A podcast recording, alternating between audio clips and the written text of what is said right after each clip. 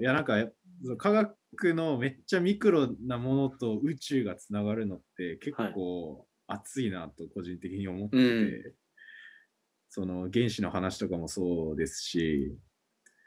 たまにあったりするのが、そのはい生物と宇宙とかもつながったりするんですよね、科学経由で。ああ、なるほど。例えば、その生き物って大体左右対称性があったりするじゃないですか。右手と左手の形が違うとか。で、それってものすごいミクロな視点で見てみると、はいあの体って大体タンパク質ではい。できてるんですけど、そんそれってアミノ酸が構成していて、はい。そのアミノ酸も右手のタイプと左手のタイプがあるんですよね。え、そうなんですか？はい、要は鏡に映すと一致するけどはいっていうあー構造にあるような関係性のものがあったりして、はい。大体ほぼ同じ生物が左手型っていうような言われ方をしてうて、ーん。それってすごい不思議じゃないですか。もういろんな生き物がいるのに、ほとんどがその右手と左手で左手の形を選んでいるアミノ酸を使っている。え、なんでなんだろう。で、その研究って宇宙につながるんですよね。え、そ要うこの右か左かっていう偏りがあるっていうことは、もう大元をずっと遡っていくと、どっかでその分岐点があるんですよ。ああ、右か左で左を選択したっていう歴史がどっかにあるってこはい、とですか、そうです、そうです。それが宇宙のどこかにあるだろうっていうのが研究されてて、え、初めて聞いた。そうなんですよ。で、最近もちょこちょこ論文があったりして、すっごい宇宙のは遠くの方で、こういうあの右手と左手にあるような関係の化合物が観測されましたとか。ってことは、そこまで遡っても、まだそこの右と左のは存在してて、じゃあどこからが一体それが生まれて、自分たち人間の体は同じ左手のアミノ酸だけを使っているのかみたいな。うわ、すごいそれ。これが結構ロマンあるなというか、まあ、ある。確かに確か宇宙ともつながってるなって思いましたね、最近思ったのが。わ、それちょっとまた深掘りして僕平日いろいろ話してみます。めっちゃ気になってるぜひぜ僕。ひ気になる宇宙系とつながってるんですよね。だから、え地球で分岐したって可能性ないの？地球で分岐したっていう可能性も、まあ、なくはないんだろうけあど、ーでも宇宙のが完全にそこ一対一になってるわけでもなさそうっていうのもあって、いや、一体どこなのかわからない。多分決着ついてないんじゃないかなって思いますけどね、まだ。そんな宇宙へのアプローチの仕方もあるんですね。はい。めっちゃちっちゃい。ゃいものだけど、意外と超でっかい宇宙とつながってるっていう。ええいや面白い今だって僕話したのってあの宇宙側から結果原子レベルの話になってるっていう話と逆方向のはい。たどり方じゃないですか。もうそうですね。手元でいろいろ見てたのを遡ってっても結局宇宙レベルまでこう広がっていくというか、うん歴史遡るみたいな。はい。いや、さっき、りょうさんも、その、結局人の起源はどこだとか、うんそういうところに、やっぱりみんな向かってるのかなって思いますね。もう科学も生物も物理も境目がなくなりますね。そうそうそうそう。だから高校であそこの選択肢を分けられた時点でなんか可能性が減ってる気もしちゃいますよね。いやー、そうですよね。まあ、し小学部が分かれてるからしょうがない反面、なんていうか、科目間の橋渡しするもの、あんまりないですよね。うん、僕なんか多分科学最初に見た時の苦手意識もなんかうん。結局その科学で学ぶ例えば周期表とかのやつも宇宙の中でできる宇宙の中であの星が進化していく中でこういう元素はい、合体して核融合できてるんですよみたいなそんなストーリーとかちょっと聞いてたらもしかしたら違ったんじゃないかなってすごい思ってて。あー。宇宙の研究するまで星の中で鉄までできるとかって知らなくて。はいはいはい。その水素水素の核融合太陽の中で起きててあれが、まあ、い。水素同士合体したら 1+1 は2みたいな感じであのヘリウムできてっていうのでどんどん重くなっていくじゃないですか。はいはい。でそれでなんか星の重力と重力でできる核融合では鉄までしかできなくてでなんか最近あの重力波とかの話が出てたやつ多分話題になってたやつとかは、あなんかニュースになってましたね、そうです。あれもなんか、ブラックホールとか、ああいうレベルのものすごい重い、まあ、本当は姿ある中性子星ってやつなんですけど、なんか中性子だけでできてるみたいな星があって、ほう。なんかそれは重力がものすごい強すぎて、こう、ギューってなりすぎて、他のもう電子とか全部飛ばされて、中性子だけ残ったって言われてる意味で中性子星って言うんですけど、へえ面白い。で、これがブラックホールになり損ねた重さの星の慣れの果てなんですよ。おおー。でうんこの中性子星ってやつが合体した時に重力波とかっていうのが検出されたりするんですね。ああ、中性子同士じゃないと出ない。そうです。あのその中性子だけになっちゃうぐらいの超強い重力の星2つが合体するから一気にすごい重さのものができるみたいな。はいはいはい。でその衝撃で金とかプラチナとかができるんですよ。はへあ、ーすごい。っていうえー、宇宙のその現象のレア度と時系列っていうのがそのままあの周期表のあそこに反映されてるみたいな形になってるっていう話を宇宙の研究して初めて知ってこれを最初に教えてほしかったと。確かにめちゃくちゃ面白いっすよね、それ。宇宙から逆逆パターンの原子に至っていく話というか、めちゃくちゃ面白いな。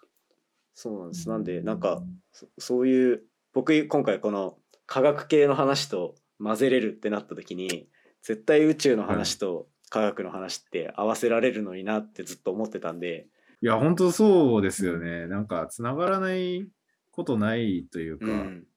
いろんなジャンルそうですけど、普通に聞いたら全く関係ないですけど、そうなんですよね。有機化学みたいなって、なんなんも関係ないじゃんみたいな。気しますけど。これ今こう仕事の中でいろんな化合物作ったりとかやってる業務やられてると思うんですけどその先、はいなんかこんなこと科学関連でやってみたいとかっていうのってあったりするんですか？レンさんの中で。なんというか、今、作れる、人間が作れるものって、はい。まあ、割と限界もあったりして、はい自由自在ではまだないんですよね。ええあ文そうなんですね章を作るって。いうことに関して。なんかイメージする、まあ、よく僕パズルみたいに組み上げていくのが科学の合成ですっていう説明をするんですけど、まだそこまで至ってなくうて。なんていうかいろんな制限がありながら、結構泥臭い仕事なんですよね。一つのものを作る。それがもっと簡単に、あの、例えばもうパソコンでピピって入れたら、もうあとは全部ロボットが作ってくれる なとるほど、なか、るほど。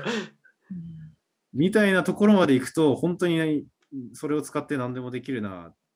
と思ってて、で、それで作ったものって、どの分野でも活かせるじゃないですか。確かに、確かに。はい、宇宙にも、例えば今までになかったサイズとか、すごい性能の望遠鏡が作れますとか、そういうのにもできそうですし、なんか、いろいろ夢はあります、そういうじゃあ高度化？なんかその分子と化合物作る時の技術をより高度化させるみたいなのは若干興味あるなっていう感じですか？そうですね、高度化させたり、それで、まあなんか役に立つ分子とか、まあいろいろ作りたいなっていうのはありますね。めっちゃ素敵だな。僕は宇宙の研究まで流れた後にすごい思ったのはなんか物作れたらよかったなっていうのがあったんで、そこスタートから考えれてるのすごいいいなと思ってるんですよ。あ物作れたらよかったなって、あ、そっか、宇宙の研究って確かに。どっちかっていうと検出するものとかも作るけどそれで見たものの解釈をどうするかとかっていうような話がメインだったりするんで、はいはいはい。なのでなんかこうそれこそ宇宙関連だったらロケット作れる人すごいなとかああ、確かに。例えばそういうのを思ったりするんで僕はもうそのなんだ進路を選ぶ時点で何か作る人間になるって思って入ってんのがめちゃめちゃすごいって今思ってます。いや、なんか、すごい、シンプルっちゃシンプルですけどね。なんか、なんかってなる感じですけど、確かになんか宇宙分野とか観測する系だと最終的に生み出されるのがそうなんですよ論文っていう何も物が残るっていうの感じじゃないんで。なんか多分研究職ってなってもいろいろあるんだろうなと思って今いろいろ聞きました。うんでじゃあ最後にはい。科学者目線で見たこの連さん目線のサイエントークおすすめ会昨日エマさんにも聞いたのでこちら伺わせていただいてもいいですか？おすすめ会、難しいな。えっと、いや、最初に、えっと、いろいろ科学者の話とかもしているみたいな話を、ちょっとこの回じゃないかもしれないですけど、ちらっとしたりもして、まあ、その回もそうなんですけど、まあ、変な科学者の話が好きで、エピソード11で、あの虫刺され研究者の話をしてて、これ科学全く関係ないんですけど、あのひたすら虫に刺されまくってそれをレポートしている研究者の人の話を11回的にしてて、まあそれは結構気に入ってるかなっていう感じですね。まあ、科学者目線だとっていう、はい、個人的にはあの朝活の回面白いのになって思って出してるんですけど、ちょっとあのあんまり受けがわかんないですね。ちょっと。滑りあそうなんですね。はい、ちょっと滑ったかなと思って。これなんか僕まあ私らとしては正しい。確かに朝活うん、僕らは楽しく朝活なんかあれですよね聞いてる人も巻き込んでやれたらめっちゃ面白いですよね。いや、まあ、ちょっと、巻き込んでやれたら面白いですけど、ポッドキャストでって結構難しいかなっていう。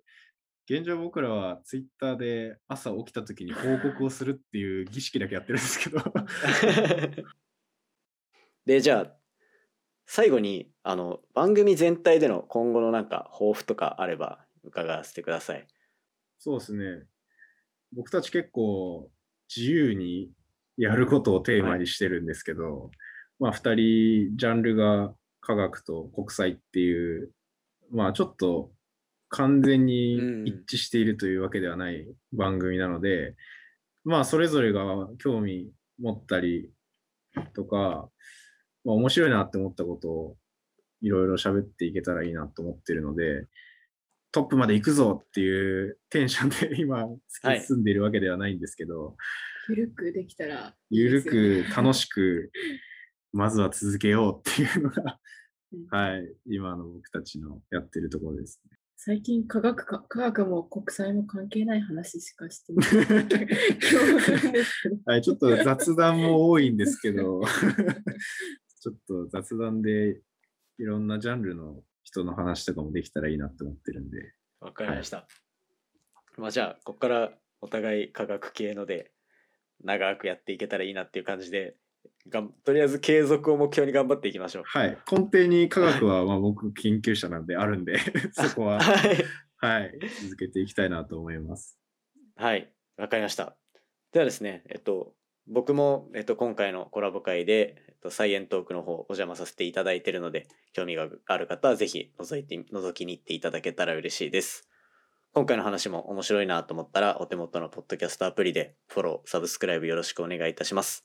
今回のコラボの感想、面白いなと思ったらぜひ、ツイッターで、ハッシュタグ宇宙話と、ハッシュタグサイエントーク、カタカナでも英語でも大丈夫なので、えっと、つぶやいていただけたら、えっと、感想見やすいので、嬉しいです。それではまた明日お会いしましょう。お二人ありがとうございました。ありがとうございましありがとうございまたした。